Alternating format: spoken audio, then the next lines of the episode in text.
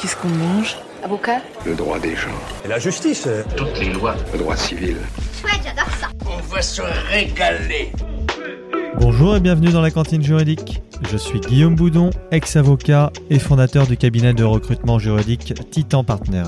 Dans ce podcast, je pars à la rencontre de personnalités inspirantes et influentes du monde juridique. Allez, prenez place, ça va démarrer. Bonjour Thibaut, bienvenue dans le podcast de la cantine juridique. Tu es notre euh, troisième invité, très content de, de t'accueillir euh, dans l'émission. On commence toujours par les trois questions de l'invité. La première, quel est ton nom, ton prénom et ton âge, s'il te plaît? Eh ben, bonjour Guillaume, merci beaucoup d'avoir pensé à moi et, euh, et je suis ravi du coup de participer à ton aventure. Euh, donc moi je suis Thibaut Dupont-Lougin, j'ai 33 ans et donc je suis avocat euh, chez Wilkie Farr Gallagher. Ouais, Tu prends l'avance sur la deuxième euh, euh, question qui est la profession. Et je vais passer directement à la troisième que j'aime bien poser. Si tu avais dû exercer un autre métier qu'avocat, lequel serait-ce et pourquoi? Alors moi très honnêtement c'est arrivé un peu sur le tard. Euh, j'ai pas euh, j'ai pas eu la vocation d'avocat depuis euh, depuis tout petit. C'est arrivé vraiment à la fin à la fin de la, fac de droit et euh, j'ai eu beaucoup j'ai voulu faire beaucoup de métiers différents. Euh, en toute transparence j'ai même voulu être euh, conducteur de camion ben Quand j'étais petit, je pense que c'était le premier souvenir d'un- métier, d'une profession que je voulais faire. Mais après, plus sérieusement, je pense qu'aujourd'hui, si j'avais pu, si pu choisir un autre- une autre profession, j'aurais probablement fait architecte. Euh, architecte parce qu'il y y a une dimension, euh, il y a la rigueur qu'on peut retrouver dans l'avocature, mais aussi euh, il y a aussi une dimension artistique euh, que j'aime beaucoup. Euh, bon, je suis absolument nul en dessin, donc euh, c'est pas du tout une profession que j'aurais pu vraiment réellement exercer, mais j'aurais bien aimé faire ça, peut-être aussi parce que c'est euh, c'est, euh, c'est, je partage la ville natale avec, euh, avec un grand architecte français qui s'appelle Jean-Michel Villemotte, Ouais. euh, qui est né à Soissons comme moi. Donc, Très connu. Mm. Et j'ai une petite anecdote de- sur lui, je sais pas si tu la connais.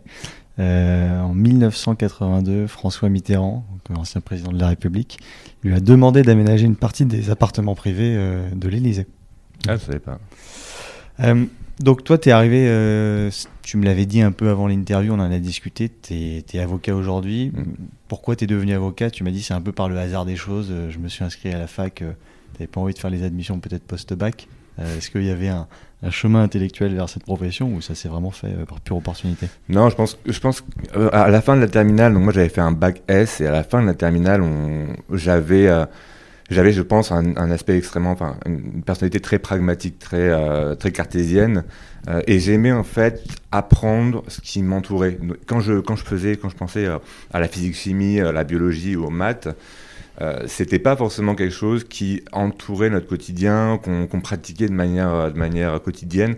Par contre, le droit, euh, le droit, la, les sciences euh, politiques, etc., c'est quelque chose qui, qui nous entourait. On était, on était facilement confrontés à ces problématiques-là. On avait tous, on a tous signé des contrats, on a tous euh, entendu des, des débats à l'Assemblée Exactement, nationale euh, exactement. Donc c'est quelque chose qui naturellement moi m'attirait parce que euh, c'était c'était du réel, c'était du concret.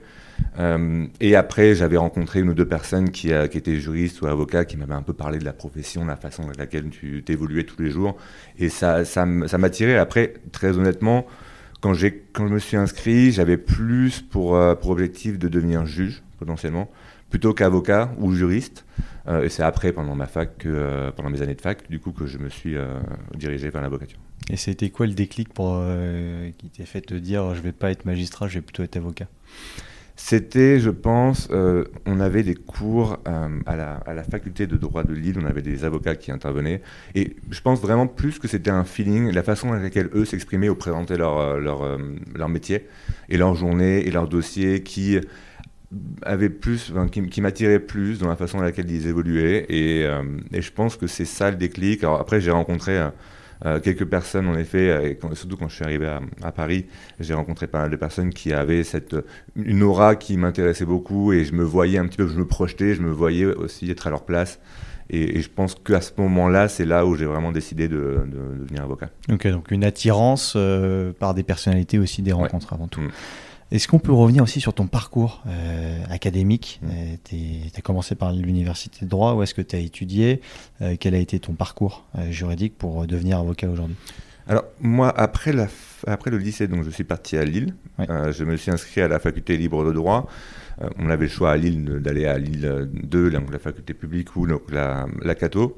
Euh, j'avais pris la Cato parce que j'avais entendu parler d'un parcours qui s'appelait le parcours droit comptable et financier, qui en fait, à partir de la deuxième année, dirigeait tout de suite les étudiants vers toutes les matières de droit euh, économique, la comptabilité, le droit financier, le droit des sociétés. En, gros, 80%, 90% des, des, cours étaient complètement focalisés sur ce, sur ce spectre-là, euh, qui moi personnellement était tout de suite mon, les matières avec lesquelles j'étais, j'avais le plus d'affinité. Donc j'avais fait ce parcours-là et surtout que ce parcours-là avait la particularité de donner l'accès à des cours de l'EDEC où en fait on mmh. avait donc le diplôme de la faculté et un certificat d'aptitude professionnelle de l'EDEC. Donc on avait tout de suite euh, deux, euh, deux, visions différentes. On avait vraiment la vision de faculté de droit classique et des cours d'école de commerce avec la mentalité qu'on peut avoir en école de commerce et la façon laquelle on peut enseigner les, matières.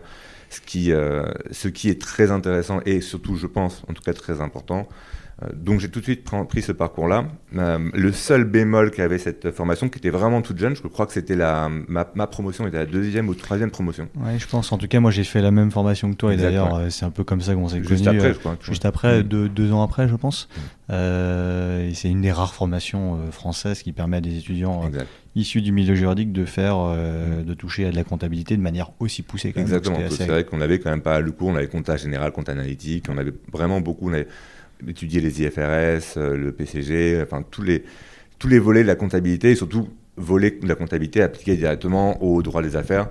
Et c'était extrêmement intéressant. Et mm. aujourd'hui encore, je m'en sers beaucoup. Et j'ai, je suis pas comptable, mais euh, j'ai, on a quand même pas mal de relations avec eux. On discute beaucoup avec les comptables aussi. Et c'est bien d'avoir ces réflexes-là, d'avoir, cette, euh, d'avoir ce vocabulaire, d'avoir cette gymnastique intellectuelle aussi. Euh, donc c'était important, mais, mais il y avait quand même un petit bémol dans cette formation-là, c'est le fait qu'on était, entre guillemets, bloqué de la deuxième à la dernière année euh, à la FLD et on devait suivre le parcours intégral pour pouvoir avoir le diplôme. Euh, alors que moi, je voulais absolument, absolument avoir au moins une année d'études à l'étranger. Donc j'avais, j'avais approché donc, le, directeur du, le, directeur et la directrice du master en leur disant est-ce qu'il n'y a pas une, façon que, pour moi de pouvoir continuer de, suivre cette formation, donc d'aller jusqu'au bout à la fin du Master 2, mais de pouvoir avoir une année à l'étranger? Et on avait, euh, ils avaient exceptionnellement, on avait essayé de trouver une solution pour que je puisse faire mon Master 1 à l'étranger, et ça a marché, et j'ai pu avoir la chance d'aller à Brisbane en Australie. J'étais à la Queensland University of Technology, donc j'ai fait un an de pure common law, donc vraiment les mêmes matières que j'étudiais en France, mais sous le prisme du common law. J'avais du business law, corporate law, sous le, le, droit australien, mais surtout sur le volet euh, du commando, ce qui m'a permis, moi, du coup, de, de pouvoir construire intellectuellement ma, ma vision du droit euh, entre le droit codifié français et le droit plus jurisprudentiel anglo-saxon. Mm. Et, et, c'était extrêmement intéressant. Donc, ensuite, j'ai pu rentrer, euh, à la fin de mon année, j'ai pu rentrer et finir donc, le Master 2 DCF à, à Lille. Donc c'était quoi? C'était une, une, parenthèse ou c'était vraiment ton master C'était du coup mon master 1, voilà, exactement. Mais euh, tu vois, c'est intéressant ce que tu disais. Moi, je suis arrivé pourtant euh, seulement en master 2 directement à la FLD et j'ai pu euh, être diplômé EDEC. Ouais, parce qu'ils avaient fait, je pense qu'ils avaient fait une. ils, s'étaient rendu compte que, entre guillemets, bloquer un étudiant de la deuxième année à la dernière année, c'était un petit peu compliqué parce qu'on peut être amené à faire d'autres, avoir d'autres mm. objectifs, à vouloir faire une année à l'étranger, avoir fait une autre faculté, avoir fait un autre parcours. Euh, et du coup, ils ont finalement, je, je comprends qu'ils ont fini par un peu ouvrir euh, le, le, cercle du DCF pour accueillir d'autres étudiants. Et donc, on pouvait du coup arriver en cours de route dans ce parcours-là, ce qui est, ce qui est complètement louable. C'est une bonne chose. Et ton année en Australie, alors, parce que ça, te, ça a dû te changer euh, littéralement de, du temps déjà ah lillois, et surtout, bah, tu l'as dit, de, du mode d'éducation universitaire dans le juridique. On est plutôt, nous, les étudiants passifs. Je sais que dans les pays plutôt de common law, c'est les étudiants qui sont très très actifs dans les cours. C'était le, mm. cas aussi en Australie. c'était le cas. Et, c'est vrai que pour revenir sur le, temps, je t'avoue qu'on m'avait proposé le Canada ou l'Australie. Bon, le choix J'adore les cas du Canada. Hein, mais, mais bon, quand même, euh, c'était vraiment une année extrêmement, euh, extrêmement importante dans mon, dans mon processus et dans la façon dans laquelle j'ai compris un peu le, la façon de pratiquer le droit. C'est vrai que dans les facultés australiennes, c'est un peu comme en Angleterre ou aux États-Unis, on peut avoir des cours beaucoup plus pragmatique qu'on peut avoir. Nous, en France, on a, une très belle éducation, un très beau système juridique, euh, mais on est quand même très académicien quand on, réfléchit au droit et quand on parle du droit et quand on, enseigne le droit. Là où euh, les, nos amis anglo-saxons et les Australiens notamment ont vraiment une approche extrêmement euh, cas pratique, application directe mmh. sur, les, sur, sur des, cas concrets qu'ils rencontrent dans leur, dans leur quotidien. Beaucoup de, de professeurs étaient des avocats. Euh, donc- Ouais, ils sont plutôt praticiens et nous, on est, on est complètement. très théoriciens, mais on, Complètement. ouais. les deux systèmes sont très très intéressants. Ouais. Et j'imagine que c'est euh, d'autant plus intéressant pour toi que tu côtoies aujourd'hui, on en reviendra, enfin on reviendra sur le sujet, euh, une clientèle qui est internationale et qui peut avoir ses modes de raisonnement et des confrères aussi avocats qui ont ce mode de raisonnement, Mm. donc très intéressant. À l'issue de cette année en Australie, tu postules pour un master spécialisé, tu fais HEC. Paris, Mm. qui est très réputé dans les masters spécialisés.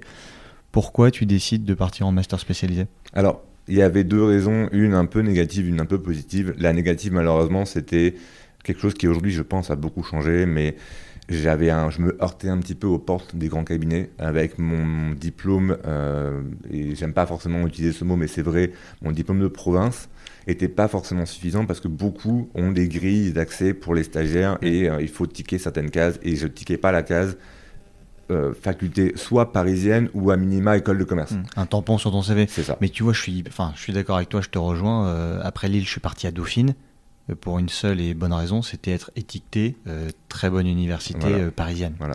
Vraiment pour Et- le tampon. Et heureusement, je trouve que ça, ça a évolué. En tout cas, moi, personnellement, aujourd'hui, je n'applique pas ça quand je passe des entretiens. Absolument pas. Euh, ça a beaucoup évolué. Le master de la, de la, de la Cato à Lille est un très bon master, une excellente formation, et les étudiants qui en sortent sont très bons. Euh, et je dis pas ça juste parce que je l'ai fait, mais vraiment parce que je le vois, parce qu'on a, nous, des étudiants de ce master-là maintenant qui viennent chez nous en, stage, ils sont très bons.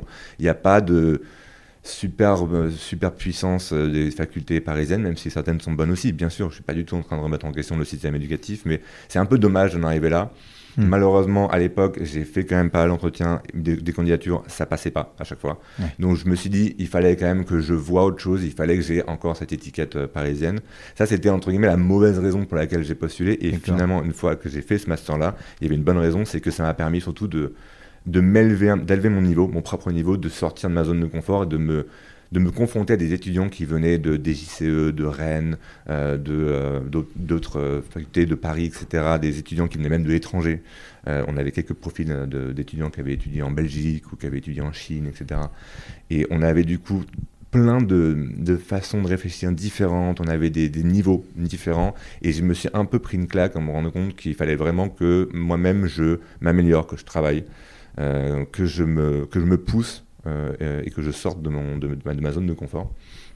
Et, euh, et encore une fois, après, ça reste une école de commerce. On avait des cours de droit à 80%, on va dire, mais encore une fois, vraiment sous un prisme différent. C'est pas, c'est pas à l'ang- à l'anglo-saxonne, c'est pas à la faculté. Euh, c'est vraiment le étudier le droit, éduqué comme une école de commerce. Ok. Mm. Et aujourd'hui, au-delà du tampon sur le CV, alors le nom effectivement HEC, bah, ça fait très joli sur le CV. euh, Il y a un réseau qui est très puissant derrière. Tu es en train de dire, bah, les mentalités elles changent, euh, notamment dans le recrutement des talents aujourd'hui. Mm. Est-ce que tu recommanderais à quelqu'un d'aller euh, en master spécialisé après, un, on va dire après un master 2 de province, même si j'aime pas le Ah, terme province, mais ouais, complètement, complètement. C'est, c'est, euh, en fait, HEC a aussi. Alors, je, je suis moins euh, familier des autres écoles de commerce comme le SCP, les SEC, etc. Je sais que c'est aussi de très très bonnes écoles, Mm. mais elles ont toutes, voilà, elles ont toutes leur personnalité, toutes leurs, euh, toutes leurs, les, des valeurs qu'elles veulent véhiculer, qu'elles veulent enseigner aux étudiants. Euh, HEC était pour moi en tout cas vraiment un tournant dans ma façon de voir de une le droit et de d'imaginer ma profession et personnellement aussi ce que ça m'a inculqué comme valeur et comme euh, euh, et comme euh, euh, comme valeur de travail en tout cas. C'était extrêmement important. Je, je le- vraiment je le recommande parce que euh, parce que c'est une formation qui vraiment vont vous faire voir les choses différemment. Vous allez voir les choses à la, à la faculté, vous allez peut-être reprendre des cours que vous avez déjà vus en long, en large, en travers, en deuxième, troisième ou quatrième année de, de master de droit, mais vous allez, euh, vous allez voir des choses différemment euh, à, à HEC ou à- dans une école de commerce. Je pense que c'est bien d'avoir ces deux mentalités-là, la mentalité académique, la mentalité école de commerce. C'est deux mentalités qui, pour moi, sont pas forcément contradictoires, mais au contraire qui peuvent, qui peuvent être connexes, et c'est important de voir les deux. Ok, donc t'en tires euh, vraiment beaucoup de positifs et c'est un Mm. très bon investissement pour euh. Mm. à la fois humainement et pour ta carrière professionnelle. Exactement. Et tu es parti à l'étranger. euh, on voit beaucoup, alors on en parlait, des parcours assez prestigieux dans les cabinets d'avocats, c'est assez élitiste. Euh, il est de plus en plus recommandé souvent d'avoir un double cursus, école de commerce à minima ou LLM. Euh, toi, t'as pas fait le choix de partir en LLM. Euh, Est-ce que c'était bah, volontaire de pas partir? A priori, oui, parce que tu nous as dit que tu es Mm. parti en Australie. Mais est-ce que tu trouves qu'aujourd'hui, bah, ça peut être préjudiciable aussi dans l'évolution de carrière ou est-ce que c'est une très bonne chose? Comment tu vois aussi les formations de LLM pour euh, celles et ceux qui sont bah, déjà partis comme toi euh, à l'étranger? Est-ce que ça peut être encore un plus ou pas nécessaire? Alors, oui, moi, c'est vrai que j'avais pas fait ce choix de partir en LLM parce que j'avais déjà mon année en Australie, donc Mm. c'était un peu redondant et, euh, et du coup, j'ai préféré partir en école de commerce. Si vraiment un étudiant demain venait me voir et me disait j'hésite entre LLM et master spécialisé en école de commerce, je ne peux pas faire les deux, qu'est-ce que je dois faire? Je dirais LLM. LLM, ouais. non, Je dirais LLM parce pareil. que tout simplement pour deux raisons. Une évidente, c'est que il faut, il faut parler anglais. Il faut parler anglais couramment. En tout cas, quand on se destine au droit des affaires euh, ou des cabinets comme Wilkifar, on doit absolument parler anglais. C'est euh, un prérequis obligatoire, Hmm. premièrement. Et deuxièmement, parce que humainement, on apprend énormément sur soi quand on part à l'étranger, quand on, quand on est lâché dans un environnement qu'on ne connaît pas forcément, qu'on doit vraiment complètement se débrouiller, qu'on doit apprendre une nouvelle langue, qu'on doit apprendre du coup des nouvelles euh, façons de communiquer avec des gens qui n'ont pas forcément la même langue que nous, donc du coup la même éducation que nous, la même, le même background, les mêmes réflexes. C'est important, ça, ça, ça nous apprend à nous d'être beaucoup plus malléables, de, facilement pouvoir converser avec une personne qui est un Européen ou un Américain ou un Australien ou un Asiatique. Et c'est extrêmement important dans un contexte international. Quand on travaille dans un cabinet comme celui comme Mulkifar, on va avoir des dossiers, on va avoir des interlocuteurs qui vont être étrangers. Il faut, il faut avoir cette gymnastique intellectuelle de pouvoir, de pouvoir changer de façon de parler, de façon de s'adresser, de connaître un petit peu les, les, les humeurs de tout le monde, entre guillemets. Ouais, les coutumes, les, Euh, manières coutumes, de. Exactement, les, les, les manières de travailler, les manières de penser. Et c'est en, en faisant un LLM et en, en étant directement impliqué dans, une, euh, dans un pays étranger qu'on peut vraiment apprendre ça. On pourra l'apprendre sur le tas au travail, mais il n'y a, y a rien qui pourra remplacer une Mm. expérience à l'étranger. Donc pour moi, un LLM, c'est ou- à minima pas un LLM, mais peut-être un master un peu comme moi j'avais fait pendant un an, qui n'était pas du coup à l'appellation LLM. Mm. Mais si on a l'occasion de le faire, il faut le faire. D'ailleurs, euh, moi je trouve ça que c'est encore plus intéressant d'être parti en Australie parce que tu vois, j'ai pas mal de copains, je devais partir moi-même euh, bah, au UK, euh, LSI, King's College, mais tu te retrouves en fait avec pas mal de Français. Euh, tu parles pas forcément euh, tout le temps anglais et il y en a, il y a beaucoup d'entre soi et les gens en profitent pas non plus euh, pleinement. Donc euh, c'est assez dommage, mais tu l'as dit, je pense que le tronc commun de tout ça, c'est que tu deviens très adaptable, euh, très malléable et très ouvert d'esprit. Donc pour la suite, c'est hyper intéressant. Donc toi, tu finis ton master spécialisé HEC. Tu passes ton CRFPA à l'issue de ce master spécialisé? Euh, pendant le master spécialisé, enfin, je l'avais passé Pendant, avant du coup. Alors, euh, petite histoire, moi je l'ai passé deux fois, je l'ai raté, complètement raté d'ailleurs la première fois, un échec euh, mais dans les grandes lignes, dans la Ouais. largeur. Euh, mais je me suis pas découragé, je l'ai repassé une deuxième fois, vraiment juste avant l'entrée au, au master spécialisé. Et est-ce que tu peux nous parler un peu de ce justement de ce passage, bah, déjà de cet échec qui s'est avéré être une réussite après. Pourquoi ça a moins bien marché Comment tu l'as préparé Qu'est-ce qui a fait, selon toi, que ça a mieux marché après? Alors, le, le premier échec, le premier échec a fait très mal. Euh, Ouais. Alors que pour le coup, j'étais pas particulièrement préparé, je l'ai pris un petit peu à la légère. Mm. Euh, je, je savais en fait que j'avais trois chances, que si j'en ratais une, c'était pas c'était pas grave, que je pouvais toujours faire des stages en attendant, que je pouvais le repasser. Euh, donc je l'ai pris un petit peu, un petit peu trop à la légère. Euh, et malgré ça, quand j'ai eu, euh, quand j'ai eu l'échec, ça a fait, ça a fait très mal parce que en plus je l'ai passé avec des personnes que je connaissais qui eux l'ont eu. Donc on voit les personnes évoluer, on voit qu'en fait Ouais, C'est dur ça. hein. Ouais, elles, se, bah, elles se sont donné les moyens de réussir, elles ont réussi. Moi, je me suis pas donné les moyens. J'ai, je, me- je suis complètement, désolé pour le terme, mais cassé la gueule. Mais ça, ah, ça m'a fait du bien. Ça m'a fait du bien. Ça m'a donné, euh, ça m'a donné le, le coup de boost qu'il me, qu'il me fallait pour pouvoir leur passer. Euh, c'est très honnêtement, maintenant, c'est simple de le dire aujourd'hui, mais euh, avec du recul, heureusement que je l'ai raté. Ça m'a permis de me rendre compte aussi que il y a rien, rien n'est acquis et qu'il faut, faut travailler, il faut donner, faut se donner, faut. J'ai dit c'était mauvais en note de synthèse, il a fallu que je bosse trois fois plus pour essayer d'avoir une, une bonne note.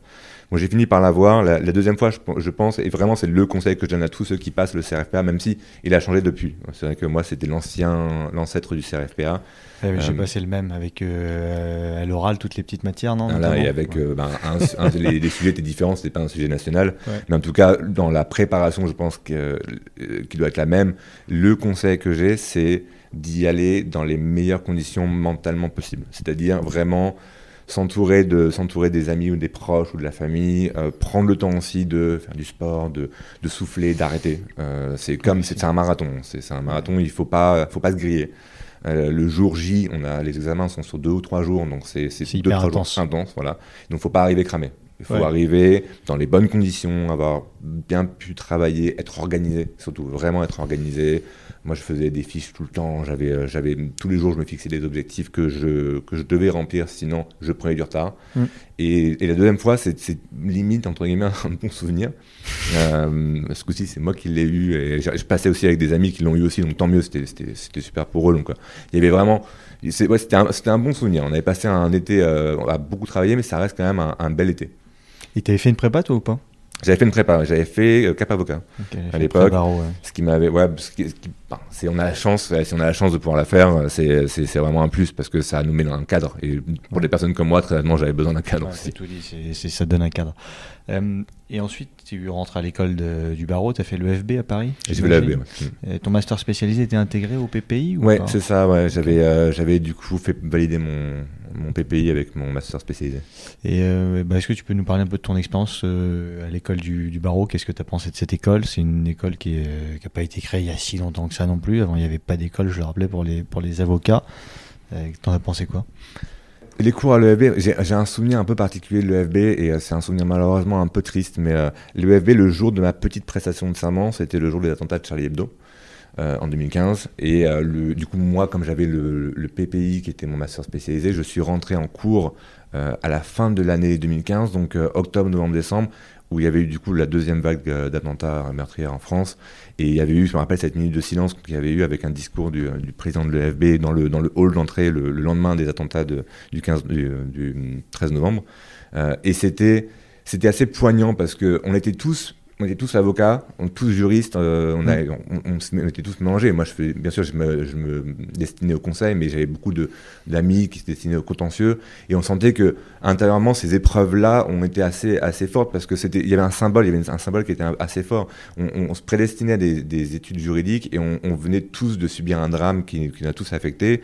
Euh, qui forcément allait donner lieu à des procès, à des poursuites, etc. Donc on allait rentrer dans une dimension juridique post-attentat euh, qui était importante. Il y avait aussi toute cette dimension de, de pirate, donc l'application du coup du, droit sur le territoire national pour, euh, justement contrer ces, vagues, terroristes. Et du coup, il y avait vraiment, on était impliqués, on avait l'impression d'être déjà un peu en une espèce d'entreprise où on était tous on avait tous des backgrounds différents, on avait tous des spécialités différentes mais on avait tous ce mindset de se dire, on, voilà, on, sait pourquoi on est là, on sait pourquoi on, a fait ces études-là. On prend la mesure et on prend conscience de la responsabilité qu'on endosse. Et j'ai l'impression d'être vraiment, d'avoir quitté le monde d'étudiant quand je suis arrivé à l'EFB, parce que là, on était dans une passerelle. On n'était pas encore professionnel, mais on avait déjà tous nos stages de bouquets, etc.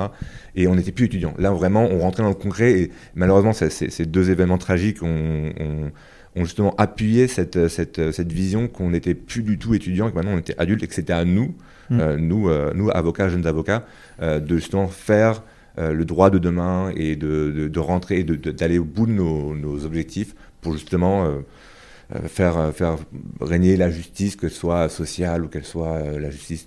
moi, je ne sauve très, honnêtement pas la, veuve et l'orphelin, mais. Non, mais à tout niveau. Mais à, tout, niveau, voilà, exactement, à tout niveau. Et on était tous, on avait tous un objectif commun. Et est-ce que tu as mesuré aussi le poids des responsabilités qui t'attendaient quand tu as commencé tes premiers stages en cabinet d'avocat? Alors, tu as peut-être, euh, je sais pas si la période de cours, tu étais en cours euh, pleinement ou tu étais en cours, alternance.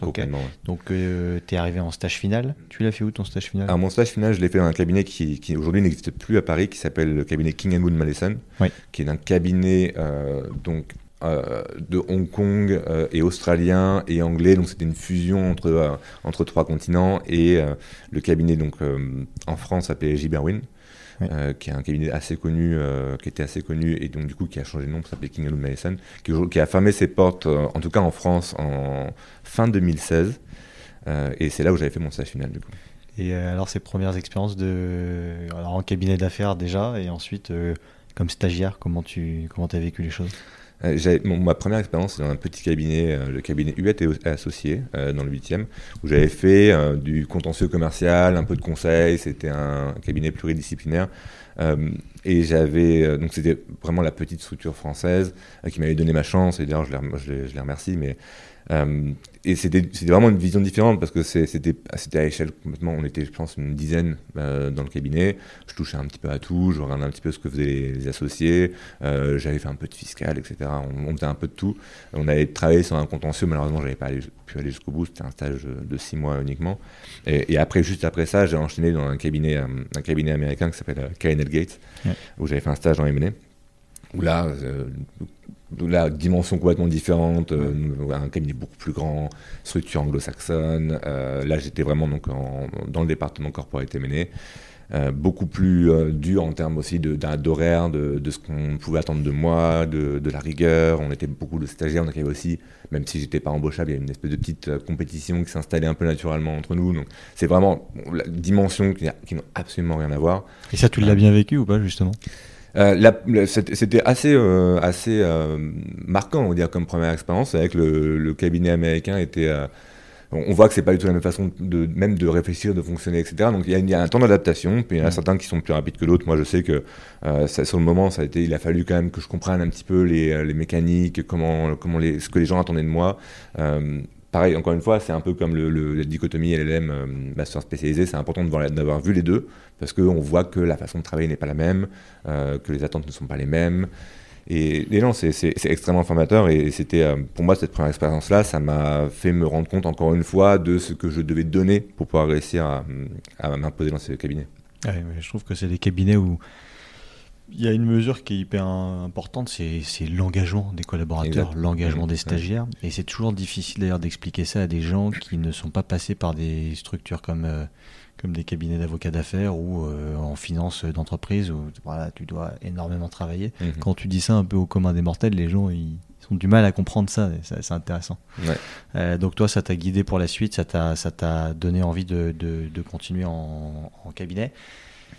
Tu as recherché une collaboration libérale à l'issue de ton stage final euh, En fait, euh, oui, alors j'ai postulé en, donc chez King Wood à l'époque. Ce qui est assez drôle, pour la petite anecdote, c'est que donc, moi je me prédestinais au M&A. Je postule chez King Wood, donc je réponds à une offre, je pense, sur, euh, sur Village de la Justice ou LinkedIn ou quelque chose. Je postule pour le département corporate M&A. Mm. Et, et, donc je suis appelé, je suis appelé, j'avais passé pas mal d'entretiens dans d'autres cabinets, j'attendais des réponses. Euh, au moment où on commence un peu à tirer la langue, hein, quand on a fait euh, tout le tour des cabinets, qu'on a fait je sais pas combien d'entretiens, je me rappelle que donc, King Mood était mon dernier que j'avais vraiment euh, organisé et booké. Et donc j'arrive, je suis reçu par deux personnes dans une grande salle de réunion. Je parle pendant, je pense, un quart d'heure de, de SPA, de due diligence, de tout ce que j'ai pu faire chez KNL Gate, de tout ce que je sais faire en corporate M&A, de, de, je sors tout, je sors tout. Tu donnes tout. En ah, je donne tout, je sors tout. Et donc là, il y a une personne donc, qui est devenue un très très bon ami d'ailleurs depuis euh, Pierre-Charles Caladji qui m'arrête, qui me regarde, qui me dit alors, euh, je suis désolé monsieur, mais en fait nous on n'est pas du tout le département corporate M&A, on est le département fonds d'investissement. Et en fait, on nous a passé votre CV parce qu'on cherche un stagiaire, donc euh, c'est bien ce que vous faites, hein. c'est bien les due deal, mais nous, ah, donc t'en es arrivé à cette spécialité un peu par hasard. Et là, complètement. Et donc je l'ai regardé et je sais, là, je savais plus vraiment trop quoi dire parce que je savais même pas que avocat en fonds d'investissement c'était vraiment un rôle. Je pensais que c'était un peu mélangé au M&A. Euh, et, donc, je ne savais plus trop quoi lui répondre. Je lui ai dit, ben, écoutez, c'est, bah, parlez-moi de vous. du coup, parlez-moi de votre expérience et de ce que c'est qu'un avocat en fonds d'investissement, parce que, parce que moi, ça ne me parle pas du tout. Et ça va faire la, enfin, en tout cas, la transition avec ma deuxième question. C'est, bah, est-ce que tu peux nous parler aujourd'hui euh, bah, de ta spécialité, de ce que tu fais concrètement au quotidien? En quoi consiste ton métier? Ça intéresse euh, pas mal de gens, aussi bien des étudiants que des avocats. Il y a des gens qui viennent pas du milieu juridique. Mm. donc, si tu peux nous en dire un peu plus. Alors, L'avocat en fonds d'investissement, euh, on n'est pas du tout, et c'est vrai que pour beaucoup c'est encore un petit peu, le cas, en tout cas c'était mon, cas, ce n'est pas euh, rattaché au département corporate M&A. Euh, nous on est vraiment, on est spécialisé en structuration création de fonds d'investissement. Donc nos clients sont des sociétés de gestion de portefeuille de manière générale, françaises ou étrangères, très souvent européennes, en tout cas de l'Union européenne. on les accompagne dans la création des véhicules d'investissement. Euh, de l'idée qu'ils vont avoir jusqu'à la finalisation du produit, parce qu'il existe beaucoup de, véhicules différents, de nationalités différentes, de formes juridiques différentes. Donc on les accompagne, on leur on les aide dans la création de la documentation juridique qui est parce que ça reste une, ça reste une activité réglementée, donc il y a beaucoup de, d'aspects du droit qu'il faut quand même respecter. Et c'est une, dimension du droit qui est extrêmement contractuelle. Donc on va les aider à rédiger le, le, règlement du fonds. Alors ça peut être un règlement, ça peut être des statuts en fonction de la forme juridique, mais en tout cas c'était un document assez conséquent qui va organiser toute la vie du fonds. Euh, qui est complètement contractuel. Donc les éléments qui sont intégrés dans ce, dans ce, dans ce règlement-là sont, on va dire, aller à 90% des éléments qui peuvent être modifiés, qui peuvent être discutés avec des investisseurs, avec notre client, etc. Ensuite, on va les accompagner au moment de la négociation. Donc c'est là où ils vont, ils vont mettre le document, les documents du fonds sur une data room. Les investisseurs qu'ils auront approchés vont étudier ces documents-là, vont euh, émettre leurs commentaires, leurs demandes. Euh, c'est là où, on va dire, c'est le nerf de la guerre pour nous. C'est le moment où c'est un mm. petit peu le, le fight qu'on peut avoir parce que là, on a souvent des périodes assez courtes pour négocier un maximum avec les investisseurs. Ils ont tous des demandes particulières parce que par rapport à leur statut, par rapport à leur nationalité, par rapport à leurs propres obligations. Euh, donc ils vont tous venir avec leurs leur demandes particulières. Il faut y répondre, il faut les traiter. on va faire les closings, un premier closing, un deuxième closing, jusqu'à le closing final du fonds, où le fonds aura atteint du coup son objectif de levée. Euh, et ensuite, le fonds va pouvoir déployer cet argent-là euh, dans, des, euh, dans des sociétés ou dans d'autres actifs. Et donc là, à ce moment-là, on fait une passe décisive à notre département private equity du, cabinet qui, eux, vont faire les deals. Mais nous, notre travail, entre guillemets, s'arrête là. On, s'arrête vraiment sur tout l'aspect structuration, négociation avec les investisseurs. et il y a un gros volet aussi, parce que comme je l'ai dit, c'est une activité réglementée. On a un gros volet euh, où on va les aider dans leur euh, démarche tous les jours quand ils vont euh, par exemple, notre, notre client va, veut, changer, je sais pas, son, son, son, le capital social, veut changer son actionnariat. Il y a un accompagnement hebdomadaire sur toutes les questions juridiques. et, et, souvent, d'ailleurs, c'est des, des, des, questions qui doivent être soit acceptées par l'AMF, ou en tout cas, l'AMF, il faut les informer. Donc, il y a, y a beaucoup de. Il y a un aspect réglementaire qui est extrêmement important. et qui du coup prend, prend une bonne partie aussi de notre activité. Et comment tu arrives à tenir la cadence euh, bah, Toi, parce que la, pression et, le volume horaire est important, et aussi bah, tu as une vie euh, personnelle, tu nous l'as dit, bah, tu es marié. Euh, comment ça se passe pour toi? C'est une organisation. Alors c'est vrai que le, problème dans, ce, dans cette pratique-là, c'est que les investisseurs peuvent venir d'horizons différents. Donc il y a du coup la contrainte du décalage horaire qui est à prendre en compte. On peut avoir une négociation le matin avec des Européens, l'après-midi avec des Américains. Donc, il faut malheureusement, il y, a les contraintes. Parfois, en effet, on n'a pas le choix. Il, faut finir tard, il faut finir ce document-là pour, le lendemain parce que il faut avancer vite. On, met ce qu'on appelle toujours, on dit toujours les, met les investisseurs dans la seringue pour qu'ils qu'ils closent le plus vite possible. Dans le fond, on veut vite pouvoir déployer cet argent-là. Donc, les levées de fonds se font dans des périodes de plus en plus courtes. Donc, en règle générale, c'est ce que je dis à, mes étudiants quand je leur donne cours, c'est que les périodes de, levée de fonds, euh, du coup, c'est les périodes où je dis à ma femme que je vais pas trop la voir. ouais, donc elle est habituée depuis le début. Elle est habituée, elle le sait, elle, le sait, elle me supporte beaucoup aussi, elle, elle, elle comprend parfaitement les, problématiques et les enjeux de ce, ce métier-là. Mais c'est vrai que il faut être organisé, il faut encore une fois, c'est comme le CRFPA, ce que je disais tout à l'heure, il faut, il faut se laisser un peu de temps pour souffler, un peu de temps pour respirer. Malheureusement, bon, parfois on n'a pas forcément le choix et on, doit, on, doit délivrer. Euh, c'est une, une, contrainte, mais en même temps, il y a, il y a vraiment un, il y a vrai, c'est assez excitant quand même cette période de, de, levée de fonds. Il y a, c'est le moment où c'est un peu plus, euh, le, un peu le, combat de boxe pour nous. Euh, il y a, ça, ça vient un peu de, tous les côtés, donc il faut être très rigoureux. Heureusement, on a aussi, on travaille en équipe pour essayer de, de faciliter notre, notre, nos journées. Euh, c'est enfin, voilà, c'est vraiment la rigueur et l'organisation qui fait qu'on arrive à tenir les délais, qu'on arrive à tenir le. et puis tu l'as dit, l'adrénaline, l'émulation, et puis c'est un peu la castagne aussi. Hein. Mmh, exactement, un peu. Et hum, est-ce que tu arrives à développer toi aujourd'hui de la clientèle euh, personnelle euh, ou c'est très compliqué dans le temps imparti vu que tu es très pris? Alors j'y arrive, j'y arrive de plus en plus. Là c'est vraiment, en plus j'arrive en plus à un moment de ma, carrière où je veux développer cet aspect-là. Alors c'est pas simple parce que déjà c'est quelque chose de niche, donc euh, on peut pas.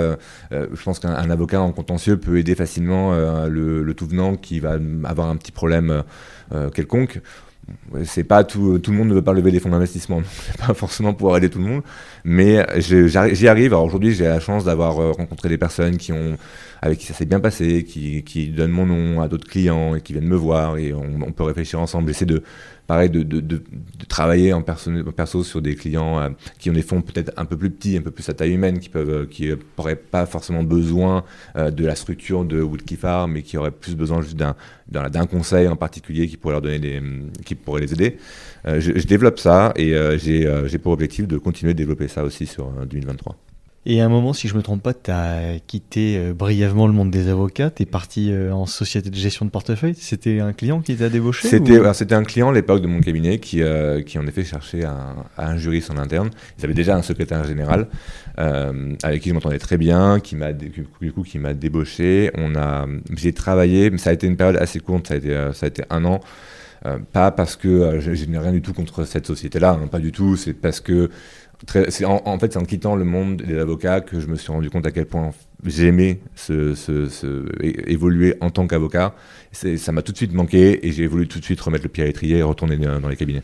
Donc c'est le manque d'émulation et de stimulation et peut-être euh, de délai euh, un parti à respecter, euh, parfois court, qui te, qui te, manquait. Ouais, il y avait, c'était plus calme. On savait que les, tous les tous les tous les, les jobs qu'on peut avoir en, en société, en in-house, sont pas forcément euh, calmes. Il y a aussi des grosses deadlines, il y a aussi des gros horaires parfois.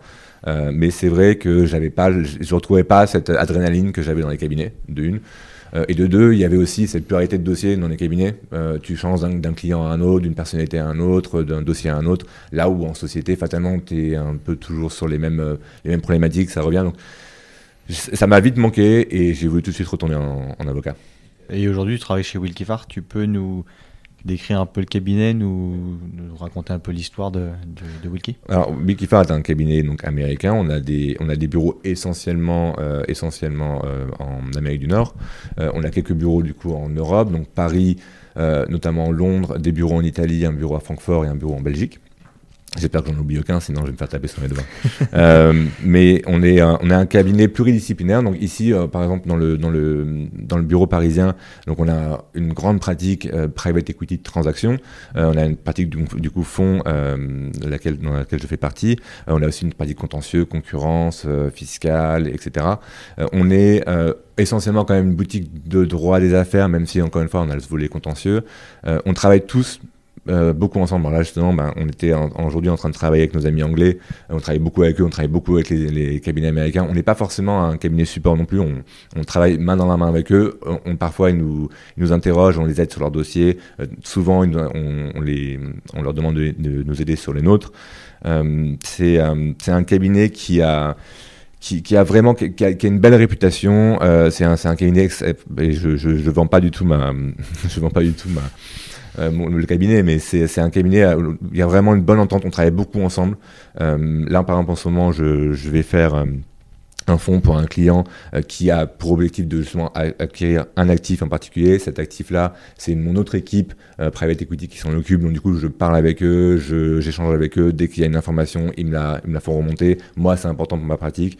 On, on, met en place vraiment des... On est tous mélangés d'ailleurs dans les, dans les bureaux. Moi, je sais que dans même étage, il y a des fiscalistes, il y a euh, des, des, avocats du contentieux et des avocats du net transact. Donc on, on, on échange beaucoup sur les sujets. C'est extrêmement important pour nous. C'est une façon dans laquelle nous, on peut vendre aussi à nos clients d'avoir euh, un cabinet, ils ont, ils ont tout clé en main. Ils ont un, un, interlocuteur, un cabinet qui, en 360 interne, exactement, euh, voilà. des affaires. Mm.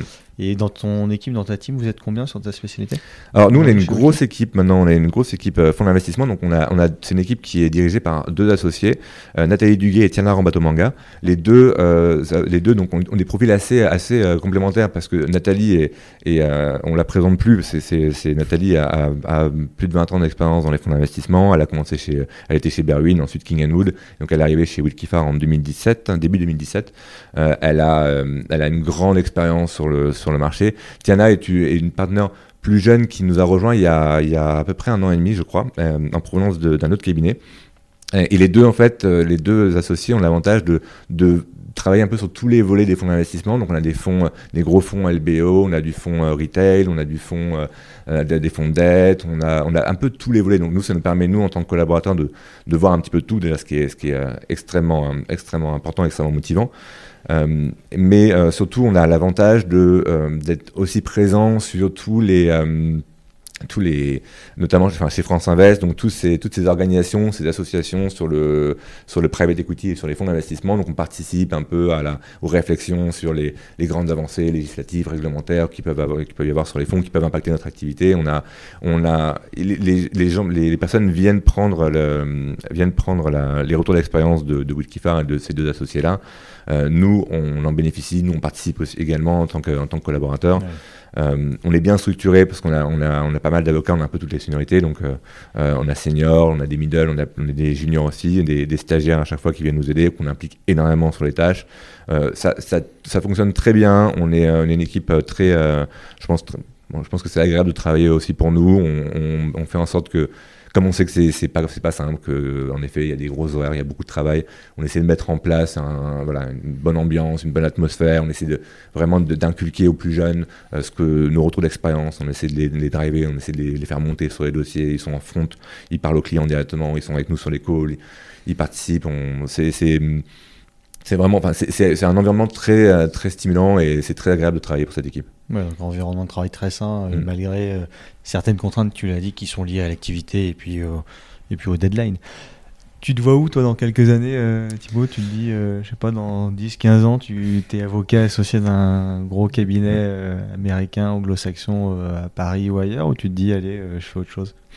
Moi, dans, dans 10 ans, je, je, je serai associé je serai associé en fonds d'investissement parce que c'est vraiment mon objectif. Après, en plus, avoir fait cette expérience en, en société de gestion, je, ça m'a vraiment confirmé dans l'idée que oui, je veux devenir associé d'un cabinet.